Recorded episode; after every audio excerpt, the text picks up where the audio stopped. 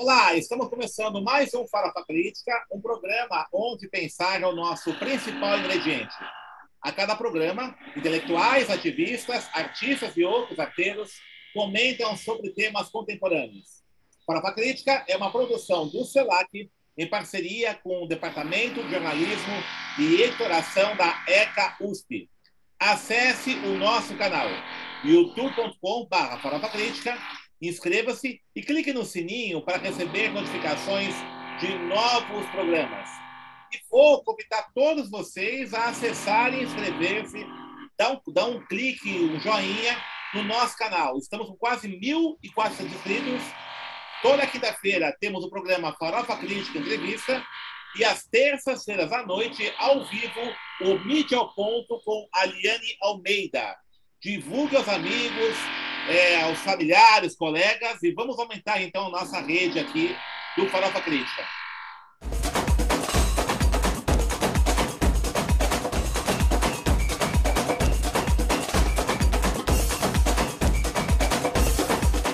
Farofa Crítica de hoje conversa com Andrei Lemos.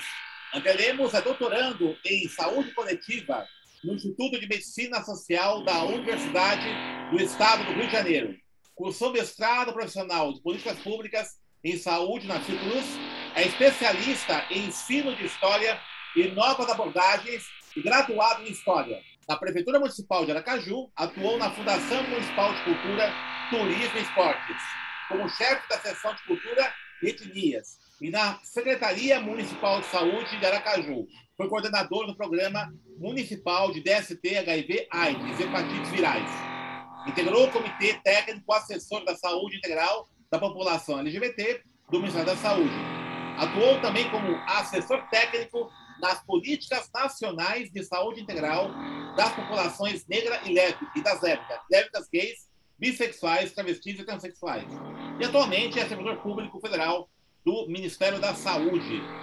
Andrei também é militante dos movimentos sociais desde 2017 e atualmente é presidente da União Nacional de Lésbicas, Gays, Bissexuais, Travestis e Transsexuais, a UNA LGBT. Currículo extenso, né, André? Tanto na academia, é, como profissional e também como liderança de movimento social. Eu queria começar, então, nessa sua luta é, em defesa da população LGBT, da população negra, você também atua no movimento negro.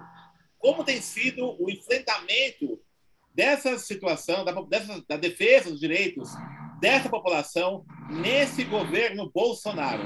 E, particularmente, aqui está tá na saúde, inclusive, né? que é o grande problema que nós temos hoje com a pandemia do coronavírus. Então, por favor, obrigado por ter aceito o convite e pode começar aí a trazer as suas reflexões. Primeiro, Denis, eu quero agradecer o convite, a oportunidade de estar nesse, nesse programa. Eu já assisti algumas edições do Farofa Crítica e acho extremamente importante que cada vez mais a gente fomente e possibilite né, é, meios de comunicação que tratem é, de questões centrais na luta do povo brasileiro, da organização da sociedade e da política, que ainda a grande mídia tem dificuldade de pautar, né? ou, ou aliás, pauta de uma forma extremamente equivocada. Né? Então, acho muito importante aqui estar nesse espaço. Então, agradeço imensamente essa oportunidade. É, bom, vamos lá. Eu acho que né, o, o processo de colonização do Brasil, ele, pelo que eu percebo, ele segue de vento em polpa, né? A gente segue é, eternamente no enfrentamento a instituições que têm é, uma certa negligência, uma irresponsabilidade, um descompromisso, ou, ou até mesmo exerce uma perversidade no sentido de invisibilizar, desculpa, a contribuição, né, e as reais demandas de alguns grupos né, historicamente, socialmente discriminados, como a população negra, como a população LGBT, indígena, as pessoas em situação de rua. Isso né, faz com que a gente dos movimentos sociais viva eternamente, né, no, sobretudo nos últimos anos, né, um grande, é, uma grande necessidade de enfrentamento a essas instituições, no sentido de provocar políticas públicas que, de fato, ampliem a atenção a essas populações, a esses grupos sociais, principalmente no campo da saúde e das oportunidades em geral. Então, o debate da equidade de direitos no Brasil ainda é um debate muito centrado dentro da sociedade civil.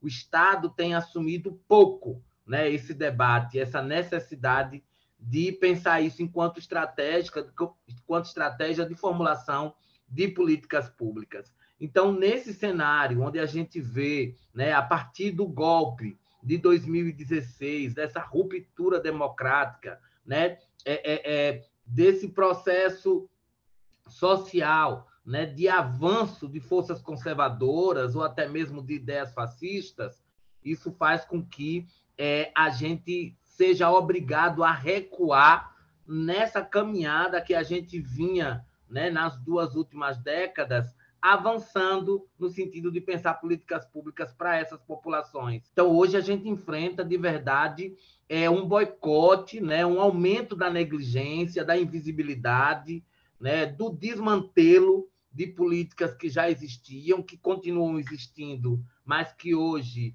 é, tem cada vez mais subfinanciamento, que tem hoje cada vez mais é, ausência de participação social, né, que tem cada vez mais ocupado é, espaços que não priorizam né, essas vidas, esses debates, essas políticas.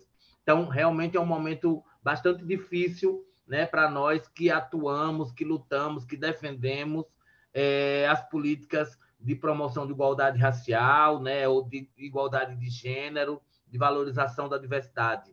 Muito bem, André. Acho que é uma luta árdua aí, né, que nós estamos enfrentando. A gente está vivendo essa tragédia aí do, do governo Bolsonaro. É, quais, assim, no, você atualmente é presidente da UNA LGBT. É, qual tem sido as principais bandeiras do movimento LGBT, no qual você faz parte, né, dirigindo, presidindo essa entidade, é, do momento atual? Quais são têm sido as principais questões que são colocadas por esse movimento?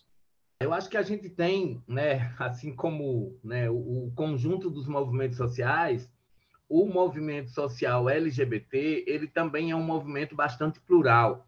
Né? Então, a gente hoje tem no Brasil quase 20 entidades nacionais que atuam né, no enfrentamento na LGBTfobia ou na promoção da cidadania das pessoas LGBTs. Nós, da União Nacional LGBT, da UNA LGBT, temos priorizado principalmente a defesa da vida, né? mas no sentido de pensar, por exemplo, né, que não podemos é, pensar em cidadania sem pensar em saúde e oportunidade de trabalho, por exemplo. Nós sabemos que, nesse cenário de dois anos de pandemia, a população LGBT é uma das populações mais afetadas.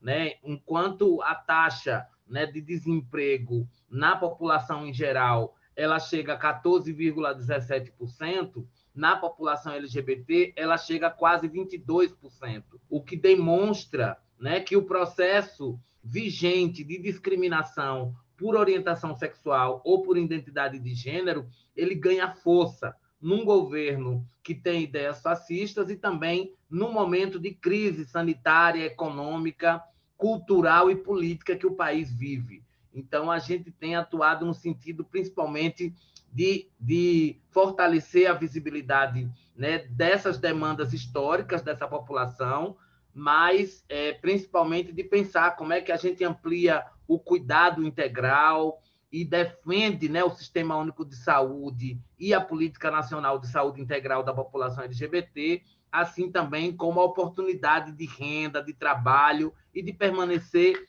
vivas e vivos, né? porque a violência continua de forma bastante recrudescida né, nessa população. A gente ainda tem quase 300 pessoas mortas no Brasil anualmente por conta da sua orientação sexual ou identidade de gênero, e a gente precisa, ao mesmo tempo, defender a vida, a oportunidade e combater a violência e a discriminação. Andrei, é, é, uma coisa interessante, né, que a gente observa que é, pessoas da extrema direita que fazem, proferem discursos racistas, machistas e LGBTfóbicos, eles invocam a, o direito à liberdade de expressão. É, então, qualquer tipo de ação desses movimentos para tolher esse tipo de narrativa, eles rapidamente falam que é censura, falam que é um desrespeito à liberdade de expressão desses setores. Né? Então, de repente, é uma ideia que é democrática, que é, né, nós lutamos muito por isso durante os anos aí da ditadura militar, isso é, é, de repente, avocado por esses setores reacionários para que possam, então, defender plenamente né, as suas ideias é, extremistas, né, ideias de cunho nazista, né, cunho fascista. Como é que você enxerga isso, nessa apropriação dessa bandeira, que é uma bandeira muito cara aos democratas, aos movimentos sociais, por parte desses setores extremistas? Então, é, essas ideias conservadoras, esses setores extremistas, eles bebem muito na fonte né, de ideias patriarcais e escravocratas, né?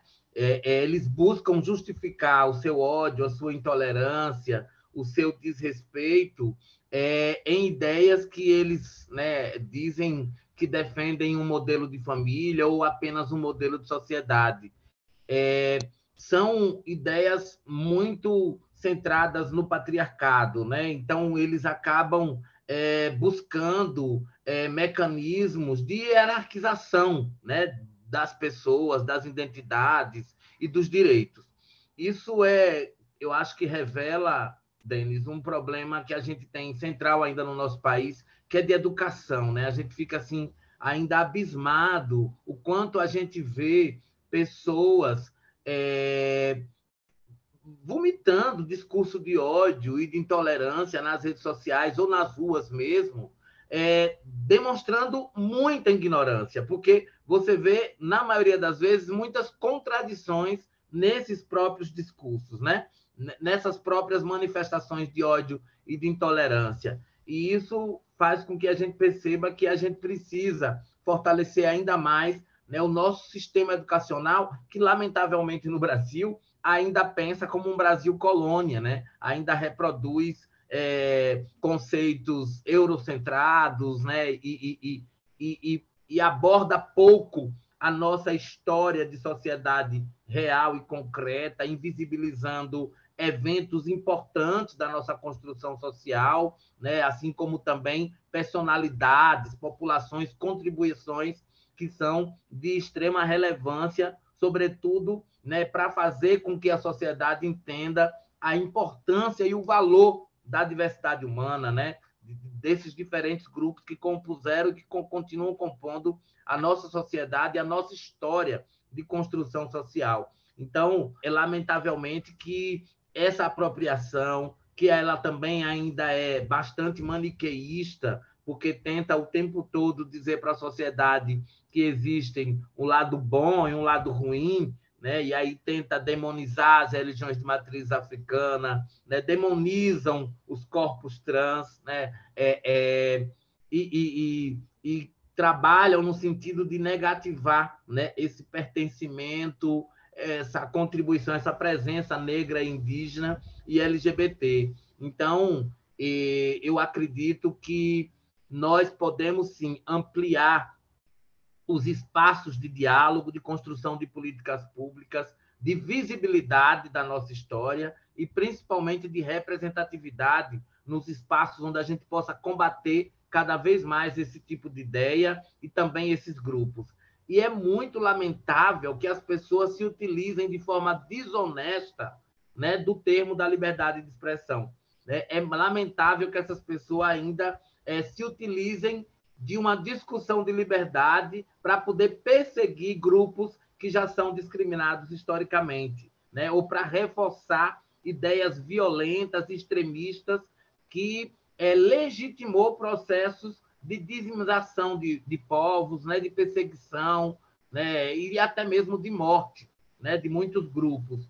Então, a gente precisa né, firmemente é, demonstrar o que foram esses eventos, o que foi o Holocausto, o que foi a escravidão no Brasil, né, o que foi né, toda a violência que os europeus cometeram contra as populações indígenas, né, o extermínio de várias culturas, de várias etnias, tudo isso é muito importante. O que demonstra, Denis, que a gente foi muito devagar nesse sentido. O que foi a Comissão da Verdade? Né? A Comissão da Verdade, em vários estados brasileiros, fez um, fez um trabalho magnífico, mas isso foi pouco divulgado. E quais foram as consequências desse trabalho? As pessoas que atuaram né, na promoção da ditadura e, e, e do sumiço de corpos, né, é, que traumatizou famílias e grupos sociais, precisavam ter sido responsabilizados da forma correta, né, para que a gente nunca mais pudesse esquecer o mal que a ditadura militar causou no nosso país.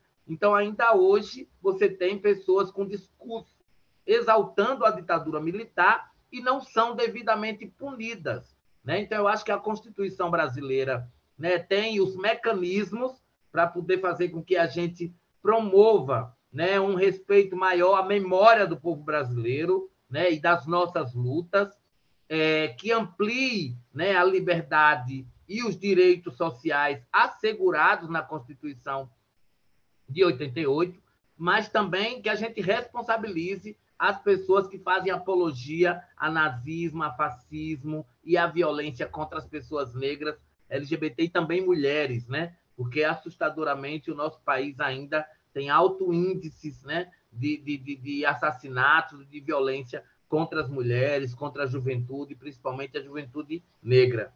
Você, como é, homem negro, militante do movimento negro, como é que você enxerga a intersecção entre a questão racial e a questão da orientação sexual? Denis, eu acho que ainda é um debate muito localizado e muito pouco feito.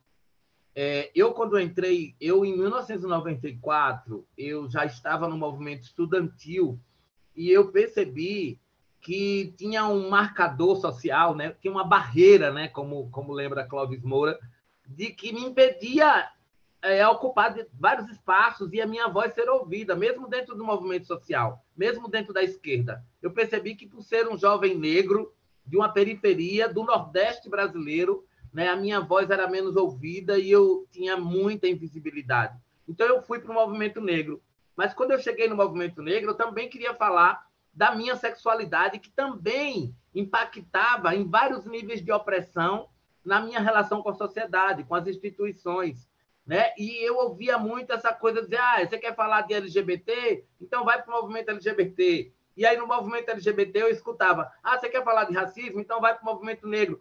Eu sinto né, que ainda tem é, uma necessidade desses grupos de priorizar determinados debates tem uma compreensão maior de que eles já estão interligados, né? Que eles já estão interligados, porque os grupos opressores, né? As instituições, os neopentecostais, né? Os fascistas, eles se utilizam de todos esses marcadores sociais para poder ampliar a perseguição aos nossos direitos e às nossas vidas. E a gente ainda tem dificuldade de compreender que a gente precisa unir, né? Mulheres, negros, LGBTs, indígenas, porque são debates que estão extremamente interligados. Qual é o grande centro da questão que nos converge? É um projeto de sociedade onde caiba todos, onde as pessoas tenham oportunidade, né? Ou seja, passa pela luta pelo socialismo, passa pela luta contra o capitalismo, né? passa pela luta é, por um outro mundo que seja possível nessas né, vidas serem valorizadas, serem respeitadas e que a gente é, reduza ou até é, é, é, elimine né, essa precariedade da vida que no, no mundo né, no mundo sul global, né, na América Latina e no Brasil atinge principalmente a esses grupos que foram historicamente discriminados no nosso país. Você não considera que falta é, uma, não vou dizer que falta, mas ainda não está é, bem é, sedimentado nesse movimento, esse movimento negro, feminista, movimento LGBT e outros movimentos, é uma compreensão estrutural, como você apontou agora,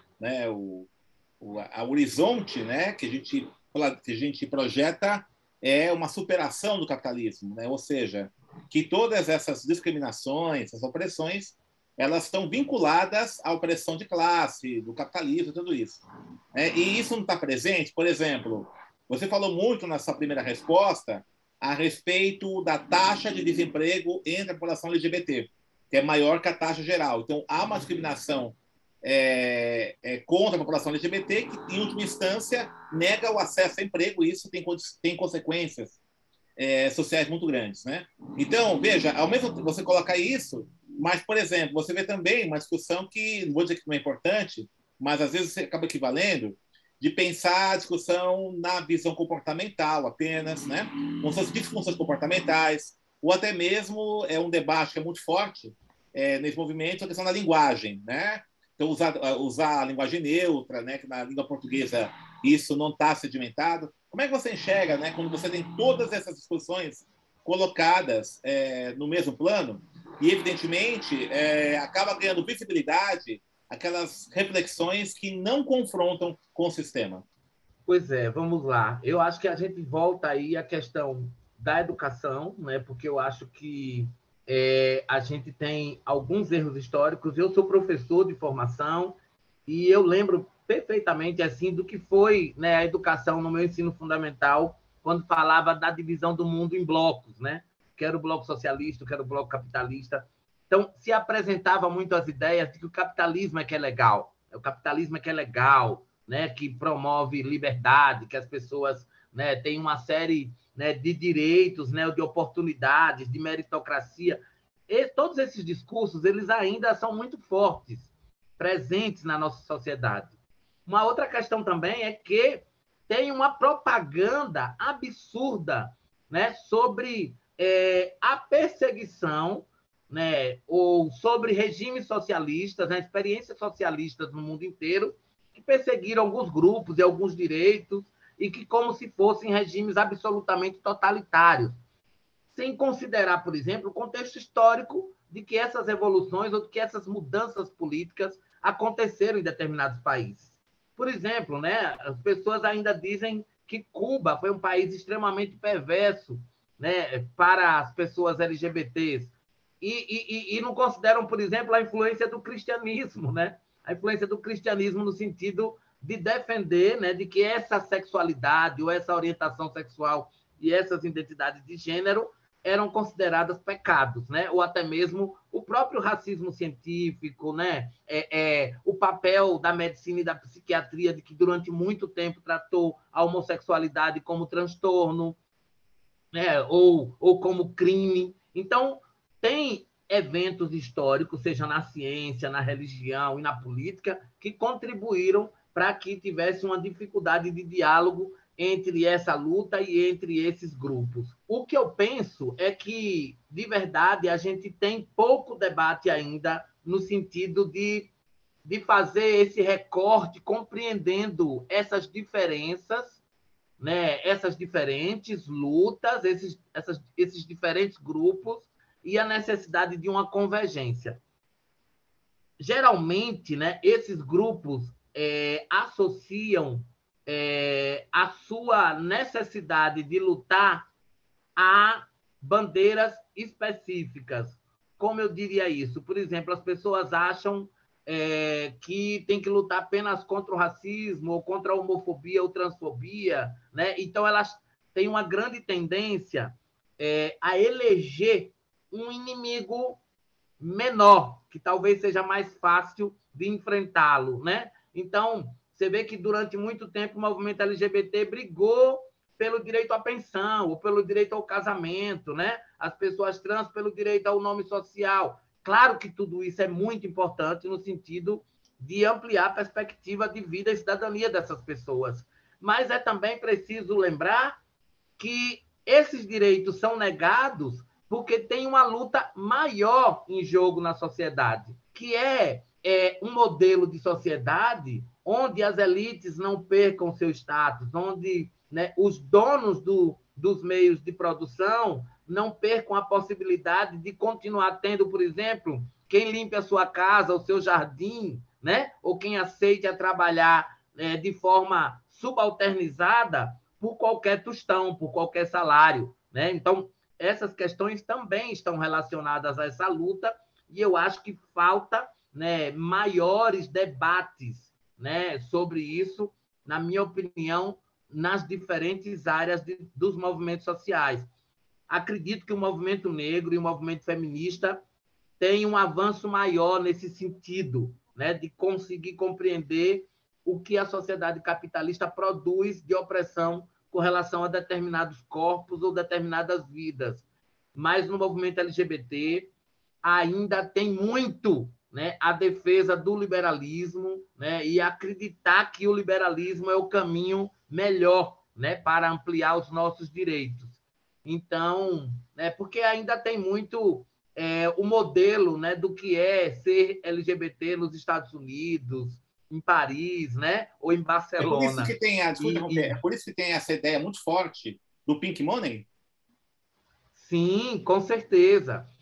A ideia do Pink Money ela está associada um pouco a um modelo de uma sociedade mais liberal, mas também acho que é uma percepção do empresariado de compreender que talvez essa população, que tem muita gente em situação precária, mas também tem muita gente no meio artístico, no meio empresarial, né, bem nascido, que tem um poder aquisitivo um pouco maior e que, por conta dessa discriminação, precisa de lugares específicos, né, de lojas, de farmácias, de academias, né, de cinemas, de bares e restaurantes que atendam melhor ao seu público, né, que se especializem na relação com essa comunidade, com essa população e que possivelmente concentre aí o seu investimento e o seu lucro.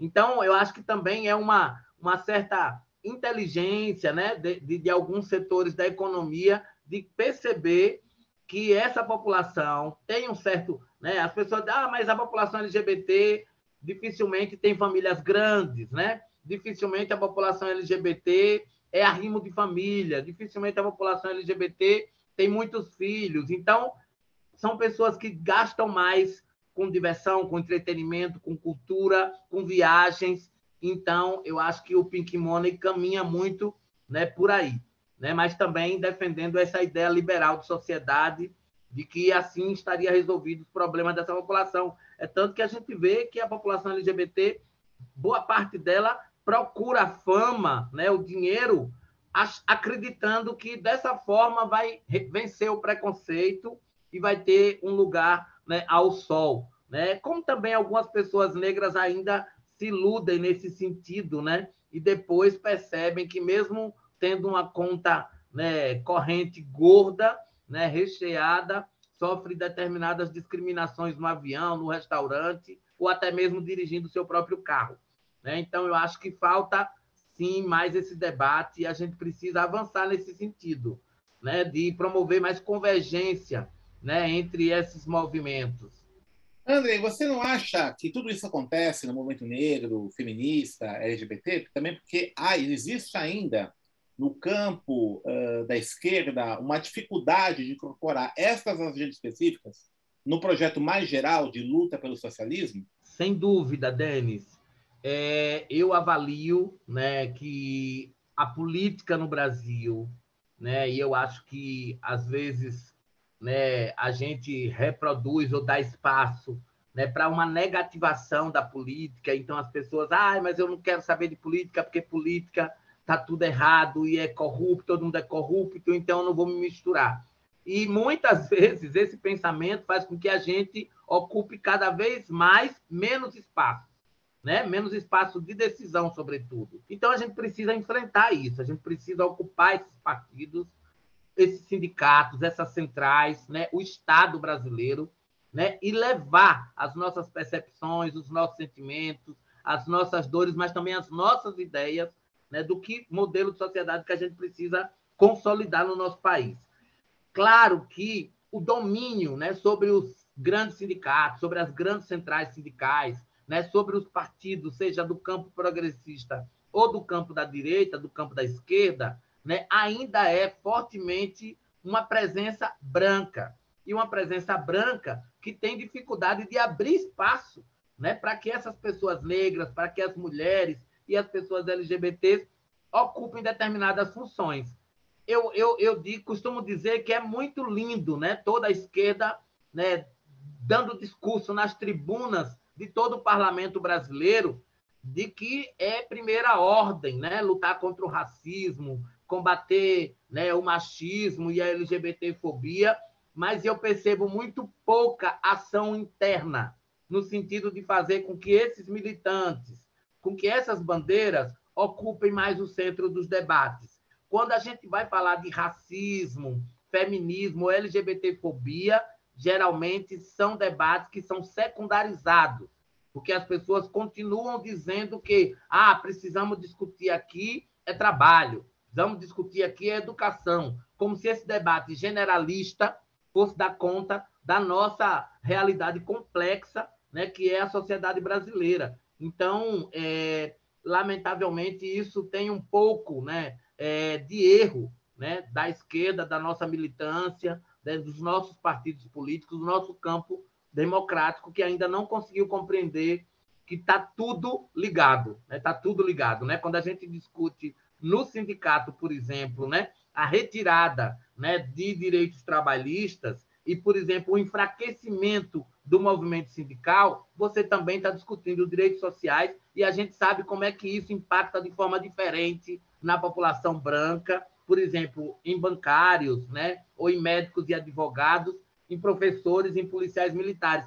Então, são, né, é, é, a sociedade já está estratificada, né? ela já está hierarquizada e a gente não pode mais contribuir para isso. A gente precisa fazer com que né, o debate seja elevado e a gente entenda que, numa sociedade onde o acúmulo do capital se deu principalmente com base na exploração do povo preto, né, e na secundarização do papel feminino, né, na demonização da sexualidade, a gente não pode deixar esse debate né, de gênero, de equidade em direitos e de enfrentamento ao racismo como algo menor. Ele é central no sentido de pensar se o Brasil tivesse mais pessoas pretas, negras, LGBTs, mulheres né, no comando, a gente não estaria nesse grande campo de desigualdade, muitas vezes provocado por essa discriminação desses grupos. Muito bem, André. Nós estamos caminhando para o final do nosso programa, né? O papo tá bom, mas né, tem um tempo aqui nosso. É, eu queria que você falasse um pouquinho da UNA LGBT, quem quiser conhecer, site, rede social, né? Que vocês têm feito, né? Então, fazer uma, um merchando bem aí da, da entidade. Fica à vontade aí. Valeu, Denis. A União Nacional de Lésbicas, Gays, Bissexuais, Travestis e Transsexuais, a UNA LGBT, ela nasceu em 2015 e nós é, fundamos ela em São Paulo, né? E depois fundamos em vários estados brasileiros. Hoje ela tem inúmeros núcleos municipais. Nós temos uma página nacional que se chama União Nacional LGBT no Facebook e também temos inúmeras páginas municipais e estaduais. No Instagram, né, a nossa página é UNLGBT Brasil. Essa entidade nasceu, sobretudo, porque a gente identificava que, dentro do movimento LGBT, nós tínhamos dificuldade de fazer esse debate é, interseccional, né? mostrando que o problema da LGBTfobia não era apenas um problema contra a bandeira do arco-íris, mas sim uma questão também de classe e uma questão também histórica que vulnerabiliza ainda muito mais as pessoas trans, sobretudo as pessoas trans pretas e da periferia brasileira, né? e a gente precisava fazer essa luta junto.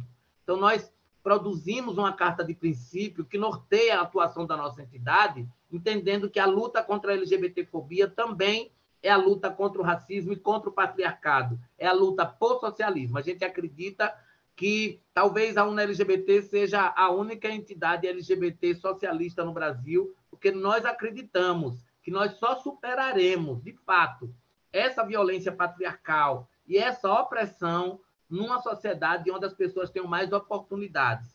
Né? Eu estou no Twitter como é, Prof. Andrei Lemos e no Instagram como Andrei Lemos Prof né? E as pessoas podem acompanhar a nossa trajetória, a nossa luta e o nosso dia a dia, né? No sentido de fortalecer a representatividade, né? Das pessoas LGBTs e pretas no Brasil, né? E a gente tem trabalhado efetivamente com uma agenda de ampliação cada vez mais de diálogo, né? Com o parlamento, mas também de ocupação do parlamento para que a gente mude, né? Os rumos do nosso país.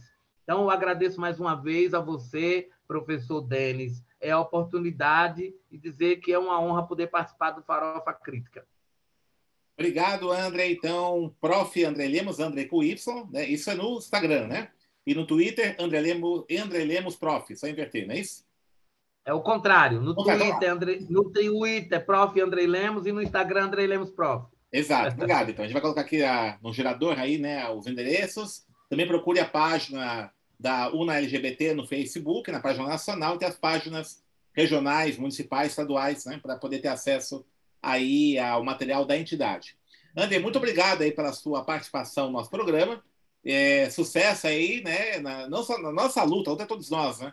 É, e vamos ver se a gente supera essa tragédia que a gente vive atualmente Brasil, com esse governo. A gente vai com certeza. Com certeza, com certeza. Um abraço. Um abraço. Então, estamos encerrando mais um Farofa Crítica, que hoje recebeu o professor André Lemos, presidente da União Nacional de Lésbicas, Gays, Bissexuais, Travestis e Transsexuais, a UNA LGBT, que falou não só da luta do movimento LGBT, mas também da conjuntura política do Brasil, das lutas populares em defesa dos direitos e da democracia. Acesse o nosso canal youtube.com/barra Farofa Crítica, inscreva-se, clique no sininho para receber notificações, dê um like nos nossos vídeos e avise todo mundo também para entrar no nosso canal. Não se esqueça, toda terça-feira à noite, ao vivo, com a Liane Almeida, o programa Mídia ao Ponto, e nas quintas-feiras, a partir do meio de meia, o tradicional Farofa Crítica Entrevista. E para encerrar, uma frase do grande ator Morgan Freeman. Eu odeio a palavra homofobia. Não é uma fobia. Você não está com medo. Você é um idiota.